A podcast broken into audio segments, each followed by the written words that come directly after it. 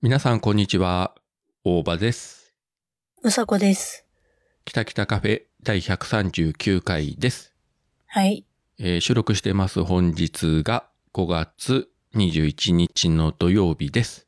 はい。こちら北九州は今日はかなり天気が良くて朝から暑くてですね。うーん。夏とは言いませんけれども、もう長袖では暑いと。もう T シャツで今おりますけれども。うん。え、何度あ今何度だろう結構あったかい。つうか暑い。本当。そっちはいや、こっちもね、 あの、まあ、天気はいいんだよ。晴れててさ。うん。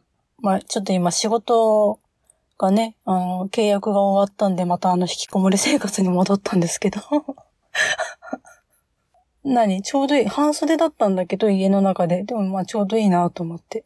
あのね、今何度かなと思って見たんだけど、こっちがね、23度ってなってたの。あの、天気アプリでさ。うん。で、北九州って何度なんだろうって今見たらさ、23度だって書いてあったんだけど、同じ回って。同じじゃん。どうなっとんじゃん。あの、あ、アプリっつうかあの iPhone に入ってるさ、あのそうそうそう天気のやつ見たらさ、まあおかげで今日はあの布団干せましたけどね。ね、いや、ちょうどいい。このぐらいがちょうどいいよ。なんか年中このぐらいがいいんじゃないかなと思うんだけど。昨日ニュース見てたらほら、国もね、いろいろコロナの方針変えてきて、あの、屋外で喋らなかったらマスクいりませんみたいなさ。うん。とは言うもののね、うん。いや、人がいない公園とかをこう走ってるとかだったらさ、それはマスクなくていいだろうけどさ、うん。普通に街中歩いたりとかするとね、いや、怖いよね、まだね。それともう、なんて言うんでしょうね、良くも悪くも慣れてしまったからね、そういう生活に。うん。だから当分の間は、まあね、しとくじゃないかなと気がするし、うん。まあ、特にね、仕事中とかはね、うちも客商売なんで。あそうそう。そしてあの、北九州も今度4回目のワクチン接種の、あの、接種券送りますって発表があって、いやー、まあ、来るだろうなとは思ったけど、テレビで見てさ、4回目か。ただね、対象者が限定されて、えっ、と、確か60歳以上の人と、うん。まあ、60歳以上は全員で、それ以下の人はその基礎疾患がある人とか、うん。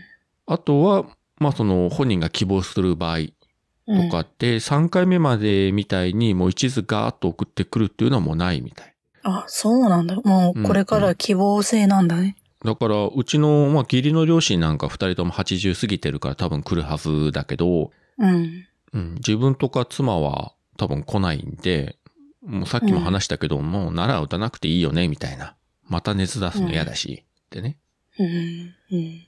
上の娘は病院勤務だから、まあ、あいつは打つだろうけどね、やっぱり。あとはもういいかな、みたいなね。よほどまた状況がね、変わってまた新しい種類のが流行ってガーッと来たとか、なれば別だけど。まあ、それでもも今ういいよ北九州、昨日も400何十人ぐらいだったかな。でも、なんかそれが当たり前にね、もうなってしまったんで、うん。国がどう言おうが、多分、今までと変わらない生活かなと。まあ、普通にマスクして、普通にうね、ん消毒してみたいな。うん。まあコロナだけの話じゃないからね、まあ風邪とかインフルエンザ考えたらね、そこだい、あの、気をつけとくに越したことはないんで。うん。だってさ、ほら、今普通に風邪ひいてもさ、なんかやばいじゃん。あ、症状的にってことほら、熱がなくて少し喉が痛いぐらいだったらさ、別にね、うん。どうもなかったけど、今、そうなるととりあえず病院に行けっていう話になっちゃうんで、うん。ああ、そうね。それがね、うんいやらしいから、まあ気をつけるに越したことはないとうん。いうことでございますよ。はい。という真面目な話をね、今日してしまいましたけれども。うん。なんか、ま、真面目すぎてちょっと、うん、眠くなってきちゃった。 だと思ったよ。途中で声が消えてるし。 うん。なんか普通にラジオ聞いてる感じで。うんい。やいや聞いてるじゃない、喋れよ。喋って。 あ、そうか。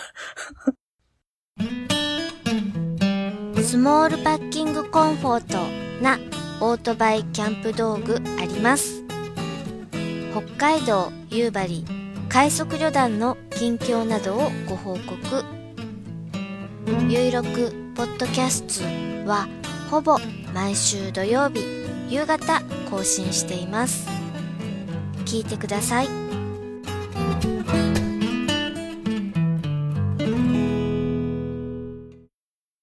ドクターストレンジ行きましたか行ってきた行ってきた。見てきたよ。やっうんと。どうでしたなんかね、あのーほぼほぼ私あの3分の2ぐらいずっと泣いてたんじゃないかっていう。 なんかね、あのースカーレット・ウィッチがさ、うん。なんていうのもう別にさ、魔女になりたくてなってるわけでもないじゃん。まあね。ワンダがさ。なあもうただただ子供に会いたいっていうだけじゃん。うん。まあ、現実では幻かもしれないけど、別のところでは本当にいてさ、普通に生活してるの見ちゃってるからさ、あれはさ、いやー切ないねーって思いながらなんか泣きながら見てて。まあこの先がね、あるのかないのかわかんないけれども、うん。まあどういう展開になりますか。うん。映画見終わった後に見たよって言ったらあのね、あの、大場さんがさ、いや、こういう面白い番組があるよってよかったら聞いてみてってさ、そう、おすすめされたんですよ。だなるほど、なるほどって、こんな番組があるんだと思って、うん。気が向いたら聞くねって言ったんだけど、まあ、せっかくだからちょっと聞いてみようって思って、うん。あの、何調べてさ、うん。見たらさ、もうなんかほぼほぼ2時間近く喋っててさ、2時間じゃないね、1時間ちょい喋っててさ、長って、 まあ1時間40分ぐらい。ほぼほぼ映画と同じぐらい喋ってんじゃねえかと思ってさ。いいじゃないですか。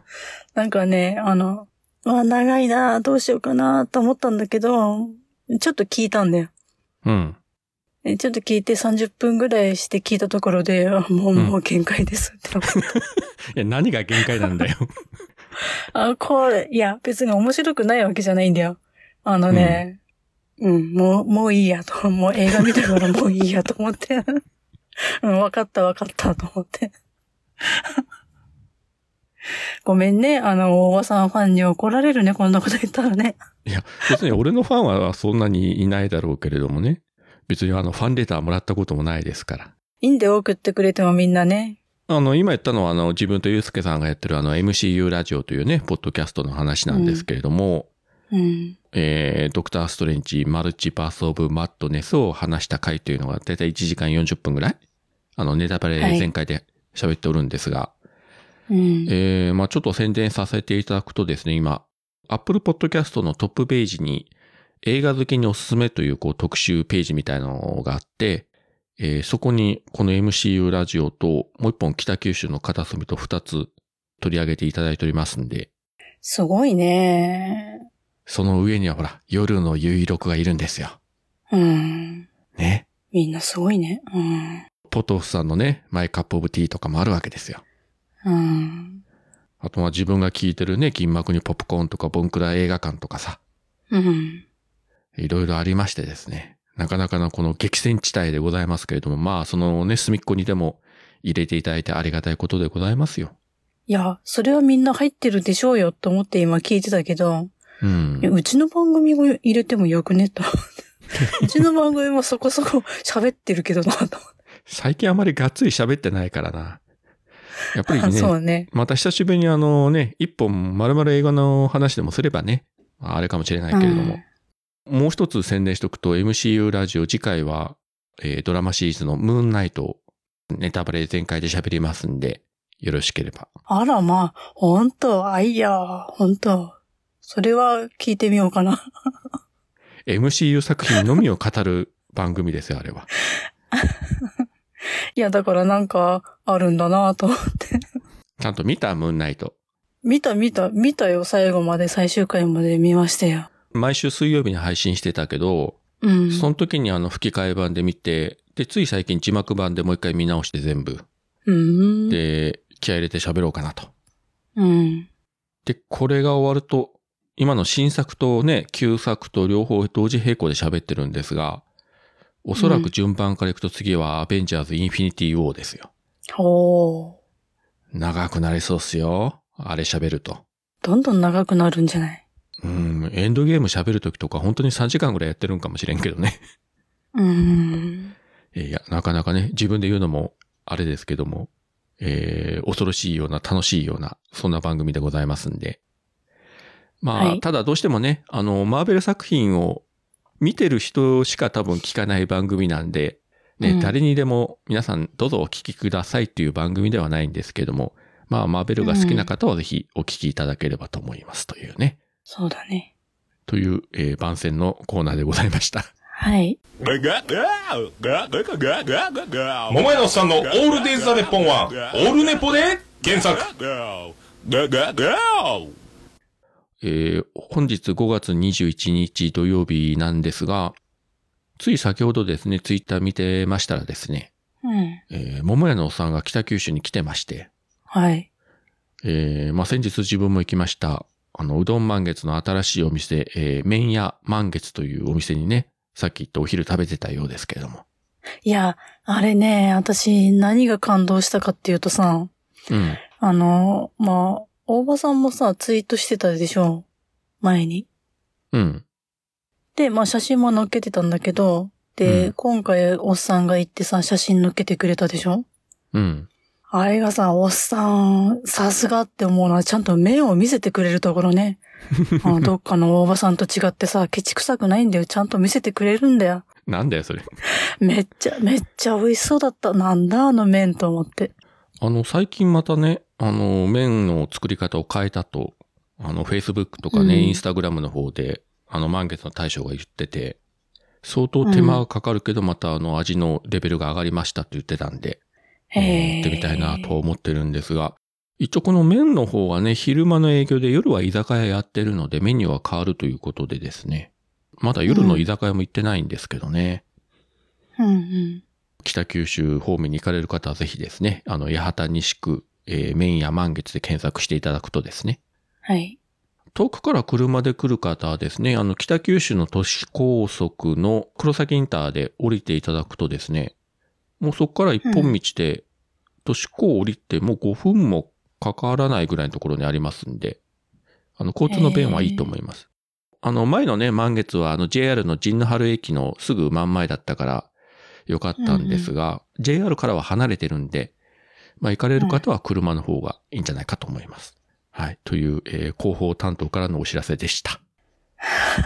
はい。え別に1円ももらってませんよ。本当にね。 別に私が行ったらね、うどん一杯無料になるとか、そんなことはありませんけれども、かれこれ10年以上行ってるお店なんで、まあお付き合いということで。はい。大っ嫌い絶対許さない何なのもう絶対許さないバーカ 何これ うんほんとずるいな文字よりも思いが伝わる時があるコンビニエンスなチキンたちの LINE スタンプ絶賛発売中というわけで、えーハッシュタグきたきたカフェで感想いただいてる分をご紹介したいと思うんですが、はい。今週はあまりなかったですね。うん。えーっとですね。マシュキノコハウス平本さんですね。えー前回の感想で、うさこさんから突如放たれた矢を刺さる寸前、いや少し刺さって爆笑。うさこさん、ポッドキャストは聞くも自由、聞かぬも自由。大場さんのサメ映画でポンポンタイトルが出てきた。ということでございます。ということで、はい。あの、マシュさんはうさこのうん。毒矢を受けて、また喜んでるみたいですね。うーん。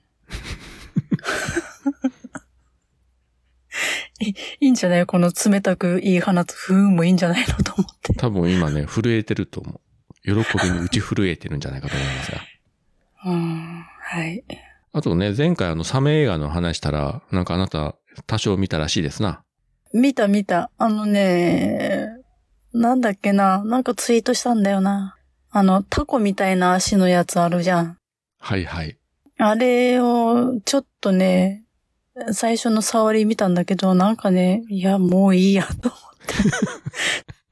最後まで見れなかったんだよね。いや、あのーまあ、サメ映画もね、確かに本数いろいろありますので、ほあの、皆様方 Google でサメ映画とこう検索していただくと、ほんまにいろいろ出てまいりますんで、まあ、これを見るとね、もうサメは海にだけいるものではないと。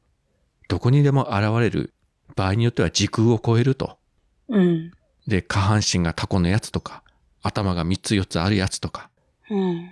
自由気ままに空を飛ぶやつとか、本当にいろいろありますので、えー皆様方くれぐれもあの、サメにはご油断なきように。うん。びっくりしますね。なんでこんなに世の中サメ映画がたくさんあるんだろうというね。アメリカ人サメ好きだなぁとね、つくづく思いましたね。いや、まあ、作る方も作る方だけど、まあ、見る方も見る方だよね。だって日本人って割とサメ好きじゃないなんか知らんけど。これは一定数の需要がないとね、こんなにね、続編とかさ、作らないから。まあ多分コアなサメファンというのがね、多分全世界に一定数いるわけですよ。うん。うんどれぐらいかようわかりませんけれども、ある程度いないとね、はやはり商品として成り立たないので。うん。で、はい。 ごめん、今ちょっと声遠かったね。調べてる間に。えっ、とね、シャークショックっていう、なんかね、自分の体がなんか電気を帯びてる、帯電してるサメっていうのがいるんだよね。電気うなぎみたいなやつ。これ何年の映画だっけな。2017年。割と最近じゃん。うん。すごいね。あ、なんか古臭いんだよね。あの画面っていうか、なんていうの、作りが。70年代っぽいみたい な。なんと70な年、くわかる80年ぐらいかな、みたいな。うん。が、画質がそんな感じで。いや、これ大丈夫かなと思いながら見てたんだけど、やっぱりね、あの、見て10分ぐらい経ってね、もう全限界になっちゃって。 あの、ロクスっぽサメも出てくる前からちょっと限界を迎えて、あ、もういいやと思って。で、結局サメの姿は見たのいや、その発電するサメは見たのサメを見る、見てない。 見てないんよ。あの、そこまでね、ちょっと我慢してみようかと思ったんだけど、なんかね、えもういいやと思って。えーどなたか勇気のある方はぜひね、この、電気ザメの映画を見ていただいて、まあ、ツイッターとかね、あの、ポッドキャストでその感想をね、えー発していただければと思います。ただし、あの、面白いとかね、そういう保証はしませんので、 あくまで自己責あ任しなで、うん、全くしない。うん。きたきたカフェで言われたから見たけどつまりませんでしたとかね、そういう感想は一切受け付けませんので、 あくまで自己責任でうん。あの、そんな苦情が来ても対応しませんのでう。ん。そういうのはスルーしますから。ひどい。でもやはりさ、そういう映画が作られるということはさっきも言ったけど、やっぱり一定数の需要はあるわけだから、誰かのさ、心には刺さるわけなのよ。きっと。そうなのよ。あのね、いや、別に、で、あの、評価を見たらさ、何、古いとかさ、なんか内容が、なんちゃらみたいな、チープだなんだとか言って文句言ってる人もいるんだけど、それでもね、話のストーリーは良かったとかさ、女優さんが良かったとかさ、まあ褒めるとこは褒めるんだよね、ちゃんと。ちゃんと見てんだな、みんな、と思って。うんいいところ悪いところっていうかね、例えば予算が少なくても、アイデアでカバーしてるとかさ。うん。まあもちろんね、どこをどう見てもどうもならんつ映画ももちろんありますけれども、うん。うん、普通そんなスカスカな映画は逆になかなか巡り合わないので、あの積極的にね、あの突撃していかない限りは。だから大抵の映画はうんどっかいいところありますし、うん。まあそれはね、あの、まあご自身で確かめて見ていただいて、いや、そういえば、うん。この週末から、まあ日本映画ですけれども、あの、鋼の錬金術師の実写版、うん。完結編の2部作の前編っていうのが始まってますけど、へえ。いや、ハガレンね、原作の漫画好きで、アニメも全部見て好きな作品で、うん。 5年ぐらい前だったかなその実写映画うん化されて、覚悟して一応映画館に行ったら、覚悟以上のものを見せられて、なかなかすごくて、うん。で、その後うん続編の話もなくなったんで、ああ、やっぱりそうだろうなと思ったら、突如、いきなり完結編、前後編が2ヶ月連続上映みたいな感じで、いきなり出てきて、一体どこでどういう風な流れで再度映画化するのが決まったのかというのは非常に謎で、うん。だってさ、5年前にね、一本映画がポーンとあって、まあ相当厳しい評価を受けて、そして今頃急に完結編と言われてもさ、 しかもあの、原作コミックって20巻以上あるのにさ、相当長いのに。あれさ、あれだよね、山田涼介のやつだっけあ、そうそうそう。そっちからじゃないのまた見たいとか、ファンがさ。でもさ、普通だったら前作公開されて、まあファンには受けて、そんなに間空けずに、あの続編という話が出てくるけれども、うん。ずーっと何年も話が出てなくて、本当に割と最近急に発表されて、あ、もう公開みたいなうん。感じでね。いや、まあ見てないから何とも言えませんけども、えーただ自分のツイッターのタイムライン上に流れてくる感想はほとんどが、前作よりはいいという、そういう感想が大量に流れてきまして。ルローニケンシンがあったじゃないですか。佐藤健うの。ん。あれも原作長いけど、まあ、映画をね、結局5本やって、まあ、それなりに、あれだったし、まあ、最後の5作目とかは結構ね、いい出来だったんで、自分気に入ったんだけど、へえ。まあ、それでもね、あの、長い原作だから、かなり、そのストーリー的にはね、もうダイジェストになってしまってるけど、それでもね、やっぱり5本作ったって言ったら、それなりにね、描ける、こう、分量があるけど、いや、鋼原作長いのに、映画3本で終わるっつうのは、うんこれはかなり至難の技じゃないかなとね。うん。 まあ気が向いたら見に行くかもしれませんけれども、どうしたもんかいなと。うん。で、その一方ですね、今日ディズニープラスで見たんですけれども、うん。これあのミカラジオのミカさんがおすすめしてたんで見たんですが、うん。ディズニーのアニメでチップとデールの大作戦ってね、あの、シマリスかう。んこれ昔からね、テレビシリーズとかであったんですけれども、これの、まあ、新作映画、えーうんチップとデールの大作戦、レスキューレンジャーズというね、1時間40分ぐらいの。これがあの、5月20日から配信始まりまして、で、ミカさんがいいですよって言うから、今日見てですね、これは予想以上に良かったですね。へえ。これディズニープラス入ってる人はね、ぜひチェックしてもらいたいですよ。うん。で、何がすごいって、ストーリー的にネタバレにならない程度に言うと、うん。人間の俳優が出てくるこの実写の中に、いわゆるこう手書きアニメ風の 2D のキャラクターと、あの CG で作ったいわゆるあの 3DCG の今時のうん。アニメキャラクターと3種類が混在してる世界観なんですよ。なかなか手間暇かかってるんだけど、うん。基本的にはコメディなんだけどね、うん。過去のディズニー作品のこういろいろね、キャラクターとかをいじったりとか、それは当然あるんだけれども、うん。よくぞ許可取ったなとか、もうこの作品、あの作品、違う会社のあのキャラクターとかさ、とんでもなくいろいろ出てきて、いや、これすげえわ、みいたいな。うん。などうやって許可取ったのか。いや、ディズニーだから無許可ではね、やってないと思うんだけど、たうん。いや、もうね、爆笑してしまった、見ながら。まさかこの人が出るんかい、みたいとかね。これほんとコメディでかなり笑えるんで、うん。大昔ね、あの、ロジャーラビットってね、うん。アニメと実写の合成とかあったけど、あれをもうはるかにね、うん。あの、進化させたみたいな話で、うん。これはね、全くノーチェックだったんで進めてもらってよかったなと。わかった。後で見てみるわ、じゃあ。明るく笑える話なんで、誰でもね、あの、誰にでもお勧めできると思いますんで、ぜひご覧いただければと思います。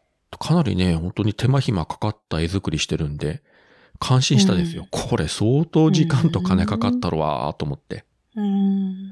なんでこんな手間暇かかることをやって、その上に面白いんだろうと、ストーリー展開とかキャラクターが。へえ。さすがディズニーね、恐るべしと思いましたよ。まあディズニーについてはね、まあいろいろ批判する声もね、確かにありますし、うん。商売上手と言いますか、いろいろありますけれども。でもやっぱりあの、ちょっと本気出されるとすげえなと思いましたね。うん。片やサメ映画、片やチップとデールですよ。はい。はい。い や、これどちらがね、いい悪い話ではなくて、人によっては、いや、俺はチップとデールよりサメの方がいいと思う方も当然いると思いますし。うん。うん、それは人それぞれなので、まあ皆様方ぜひね、あの、いろいろ見ていただいて、ご自身に合った映画をね、好きになっていただければと思います。はい。というわけで今回割と久しぶりにがっつり映画の話をいろいろしてるような気がしますけれども。うん。でも中身あるようでないけどね。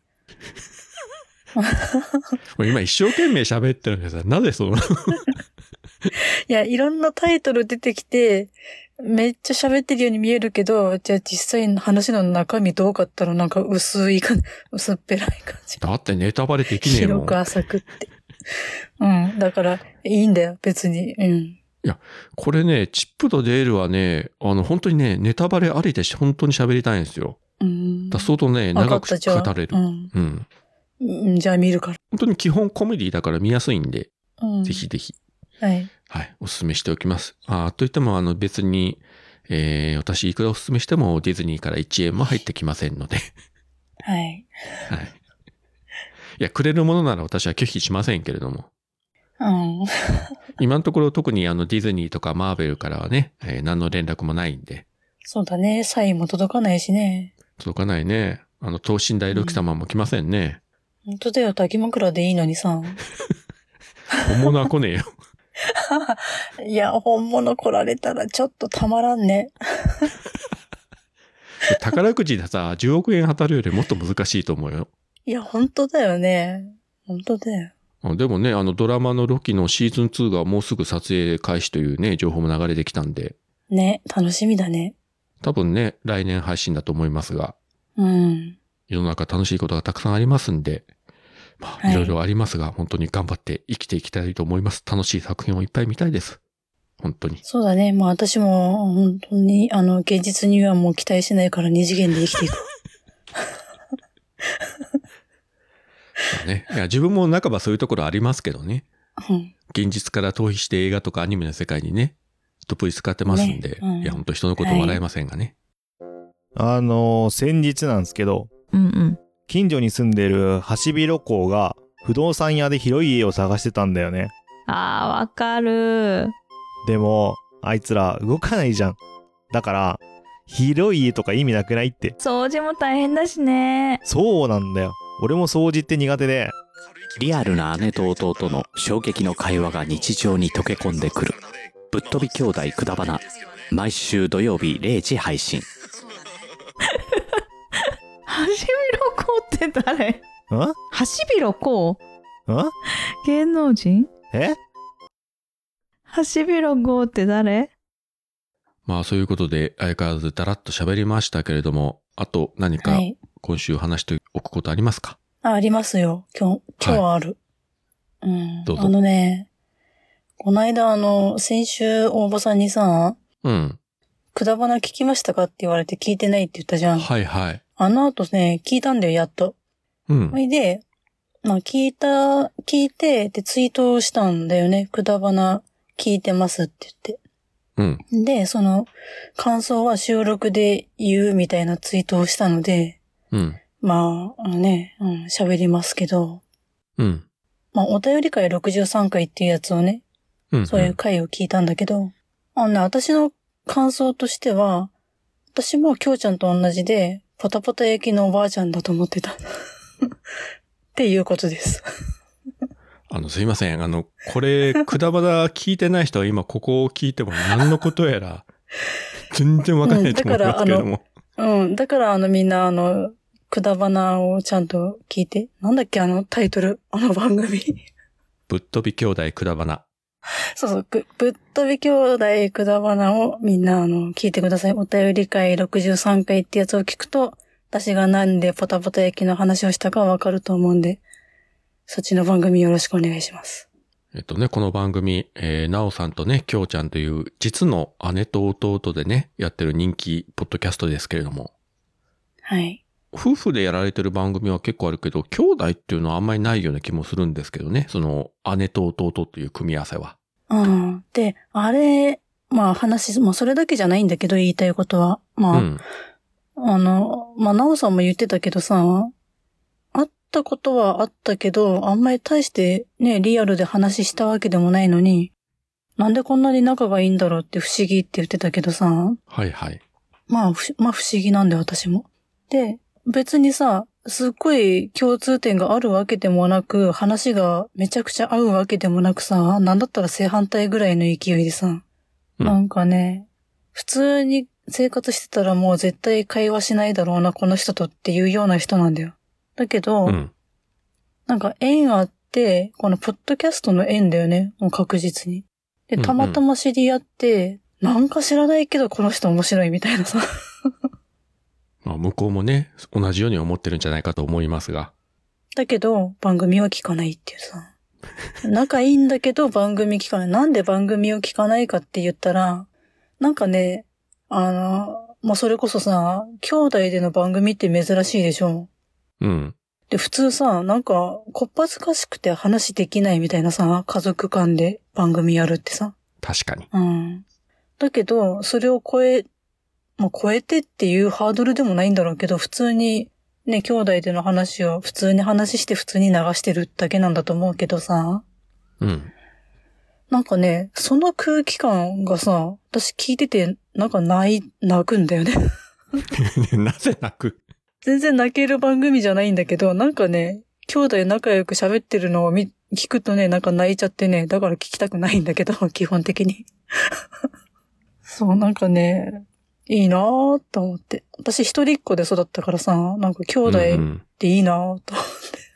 確かにね、身内同士でね、ポッドキャストやるっていうのはね、やりやすい面とやりにくい面とあると思うし、うん。まあ自分もその、妻とか、娘とか、姉とうん、やりますかって言われたら、まあ多分まあうんなかなか喋れないと思うんですよ。うん。やはりこうマイクの前で喋る、あの、ポッドキャスト番組で喋るというのが、うん。どうしてもテンションが違うというか、まあ若干作る部分がどうしてもあるじゃないですか。うん。で、家族とね、喋ると、もう、要は100%素になるわけよね、どうしても。うん。そうね。うんまあ、それが別に、うんそう悪いということでもないんだけれども、それはなんとなく、やっぱりなんか恥ずかしいなという思いがどっかにあって、うん。自分としてはね。あの、まあ、うんポッドキャストはもともとね、いつもこう自分をさらけ出すって言ってますけれども、いつも以上に本当に自分をこうさらけ出して、まあ、言い方悪いですけども、本当に精神的にすっぱだかになるみたいな。うん。なんか本当に自分の家、うん。家に招待するみたいなさ。そうそう。うちのそのリビングとか寝室にね、カメラ持ち込んで、ね、YouTube とかツイキャスで生配信して、どうぞこれが我が家の中ですっていうのを全部見せてしまうような、多分そんな感じだと思う。うん。 そんな感じになるんでね、なかなかね、まあ、まあ今のところ別にうちは家族でやる予定もないし、まあうちの妻から私も喋りたいとかこうね、言われたこともないんだけれども、うん。だからね、まあその夫婦とか兄弟とかでね、ポッドキャストをやられてる方はすごいなとね、思いますよ。そこの線引きを皆さんどうされてるんだろうと。ね、ちょっと聞いてみたいね。まあ、逆にもう本当に何も意識せず、ただそのまま普通にやってますという感じなのかなともね、思うんですけれども。うん。うん。まあね、興味はありますけどね、あの、そういった方々がどういうね、気持ちでお話しされてるかっていうのはね。うん。うん特にね、なおさんはさ、夫であるグリーンさんともね、番組やってるわけで。うん。うん。なんかすごいよね。本当に家族みんなでやってるというね。ねそのうちあのね、あの、息子の A ちゃんもね、多分喋り出して、うん。うん。すごいあの、一族になっていくんじゃないかとね。いいんじゃないどんどん伝説作ってもらって。まあいつかね、うん家族全員でポッドキャストやってますという形でね、なんか記事が出たりしてさ、うんブレイクするかもしれない。うん。うん。うん。まあ、そんなことがあるのかないのかわかりませんけれども、まあ、皆様方よろしければ、ぶっ飛び兄弟くだばな、それから、えーっと、今日のなおですね。えーこちらのポッドキャストもお聞きいただければと思います。はい。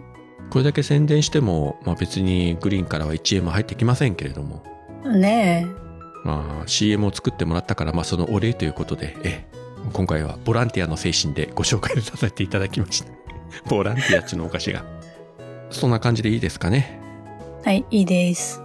そういうわけで今回もここまでお聞きいただきありがとうございましたありがとうございました。